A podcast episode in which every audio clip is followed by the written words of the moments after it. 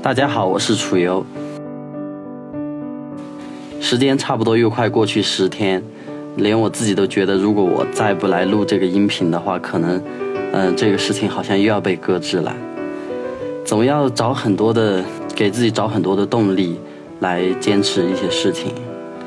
嗯，以便使自己获得提高，或者是和别人保持一种交流。嗯，尽管你不知道这些东西是否是有效的，但是还是一直坚持在做这些事情。好像只要努力去做这些东西，自己就会得到某一些方面的一个完善。除了像录音频啊这种，我最近才开始有点兴趣的事情有一件事情，我觉得一直是一个自我完善的工具，那就是阅读。最近我一直在阅读，所以那个也很少更新。由于今天我没有稿子，我前两期都是有稿子来跟大家讲，跟大家分享，不管是文本细读还是日常生活，都是有稿子的。今天没有稿子，我想挑战一下自己，但是也有可能就是语无伦次，不知道讲点什么，就兴之所至吧，讲到哪算哪吧。说到阅读，这个行为应该是大家从小都会有的行为，不管是。小时候我们读的那些小花书啊、童话书啊，如果说像我这种阅读经验特别匮乏的，因为我们小时候那种儿童读物非常的有限，我小时候都没见过几本课外书，看的都是课本。那个时候最期待的就是每天老师，比如说发试卷啊，这是我最期待的事情了，因为试卷上总会有一些课本上读不到的东西，好像这样的话就能够扩展一下自己的阅读面。其实更多的东西是在我。上了高中甚至大学以后，阅读这道大门才开始打开。本质上来讲，其实我现直到现在我都还在恶补很多的东西，比如像文学方面的那很多的大部头，我根本都没有看过，都还在恶补那些东西。有时候自己去写一些东西嘛，但写到最后，突然有一天你看到谁谁谁哪个作家他的哪一篇小说哪一部作品，你就会觉得。啊，原来自己写的东西是那么幼稚，原来有人在自己这个想法上，在自己沾沾自喜的这个想法上有过这么伟大的成就，有过这么好的突破，你就会觉得自己做做的这些努力好像看起来都很傻。嗯，所以说这个世界真的是很大的，跟我们到社会上是一样的，民间有高人，好像任何时候你都不能够。去狂，任何时候不能去自大，你永远要相信有很多的人比你厉害，比你强。那在阅读上这个事情，我就更加的坚信不疑，它一定是这样的，一定是有很多很多座高山在那个地方摆着，最后它形成一个山峰群吧，暂且这样来称呼吧。然后你得一座一座的去看。这一辈子我们生命是有限的，我们肯定看不完这些东西的。但是如果在你阅读的过程当中，我们能够看到，呃，遇到一些跟自己特别有缘的作家，遇到一些自己特别喜欢的作品，从当中提炼出自己的一些想法，对自己的阅读、写作乃至生活，都会有一些指导意义，让自己的精神有所寄托、有所升华。都将会是非常非常幸福的事情，因为生命说到底就是死亡，是我们生命最大的限制。我们永远不可能去看完这个世界上所有的书，更何况现在出版业这么糟乱，每一天都在出各种有价值没价值的书。你去书店里边也好，你上网也好，你永远都看不完这些东西。那么，如果说从量上面来说，你要去看完，根本就是一个不可能的事情。我们只能去，就像谈恋爱一样，交朋友一样，看缘分吧。就是你能遇到什么书，遇到什么作家，遇到什么作品，一定是一个很讲缘分的事情。我读大学以后就一直特别喜欢一个作家，觉得我跟他很有缘。可能这个是一厢情愿的想法，但是我一直是这么一厢情愿的，哪怕到今天，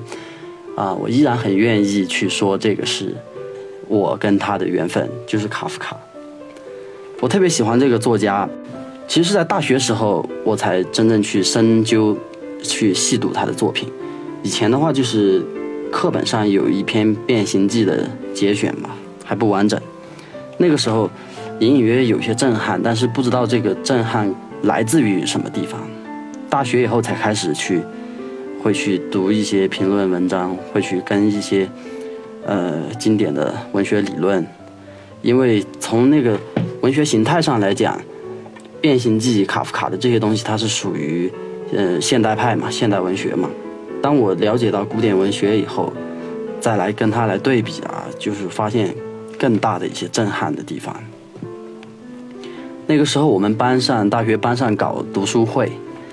我那个时候是发起人，就是每每每一期啊，就特别傻逼的那种，呃，让别人跟着我来，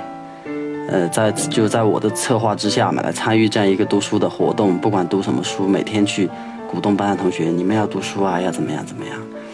那个时候，我记得第一期我们在那个草坪上面做第一期读书会，我先做了一个发言，那个时候我就引用了卡夫卡的一句话。就是说读书的，他是这么说的：所谓书，必须是用来凿破人们心中冰封海洋的一把斧子。我认为卡夫卡的书对于我来讲都有这样的特质，就是一把一把的斧子。最近我在重读他的《城堡》，又读了一遍《变形记》，还有《地洞》。《地洞》这个中篇小说是我第一次看，也特别的震撼。他的每一篇作品。他都无一例外，就是像他说的这种，像一把斧子，凿破了我心中冰封的海洋。我不知道冰封的是哪一块儿，我也不知道凿破以后有什么明显的改变。在我的内心当中，我看待一些事情，现在跟以前有哪些明显的不同？但是我会隐隐约约的感觉到，内心深处有些东西在觉醒，有些东西在改变，在推翻自己，又在重构自己的心灵的某一部分吧。至少是某一部分，对我来讲，它是具有非常非常巨大的价值的。呃，同时有不仅仅是对于我，就是这些经典作家，每一个经典作家，你都可以看到，不管是身边人也好，名人也好，都无一例外的会去推崇一些经典作家。比如像卡夫卡，就有特别特别多的人推崇他。你可以去看那些研究他的文章，用在卡夫卡身上的溢美之词，会特别特别的多。这个时候，你就好像找到了很多的同类吧，这种感觉不仅仅是你在看他的作品，不仅仅是你受到这样的震撼，还有更多的人，他们甚至比你还要震撼。在阅读当中，你就不会觉得孤单，不会觉得本来也就不孤单。你发现，像我刚才讲的，你发现你内心深处这些东西在变化，它就不会是一件孤单的事情。但是，当然你发现同伴以后。呃，肯定会觉得更温暖、更好，就好像你一个人在一个很陌生的地方在赶路，这个时候你突然遇到一个人，哎，他也在赶路，啊，很友好的，你们开始一路同行。呃，也许这个并不会改变你行走的方向，不会改变你的目的地，但是有一个这样的同伴一块儿，你还会还是会觉得，嗯，很感激。我就会想了，如果说卡夫卡对于我来讲是一座。高山高不可攀的高山的话，卡夫卡有没有这样一座高不可攀的高山呢？最近因为重读卡夫卡的《城堡》的关系，就顺带又重读了他的很多的作品，还有一些新的作品又重新呃拿起来去翻。嗯，其中他有一篇日记当中就提到歌德，他说歌德让他非常的激动，表现出来一种很彻底的崇拜。他在日记当中这么写道：“我在阅读有关歌德的著作，浑身都在激动，任何写作都被止住了。歌德由于他的作品的力量，可能在阻止着德意志语言的发展。”这就说明，就是卡夫卡他对于歌德这种崇拜已经到了一种焦虑的程度，就他甚至已经开始提防着。歌德这种过于强大的文学力量，会不会对于他的写作会造成一种一种阻碍？就是你会发现，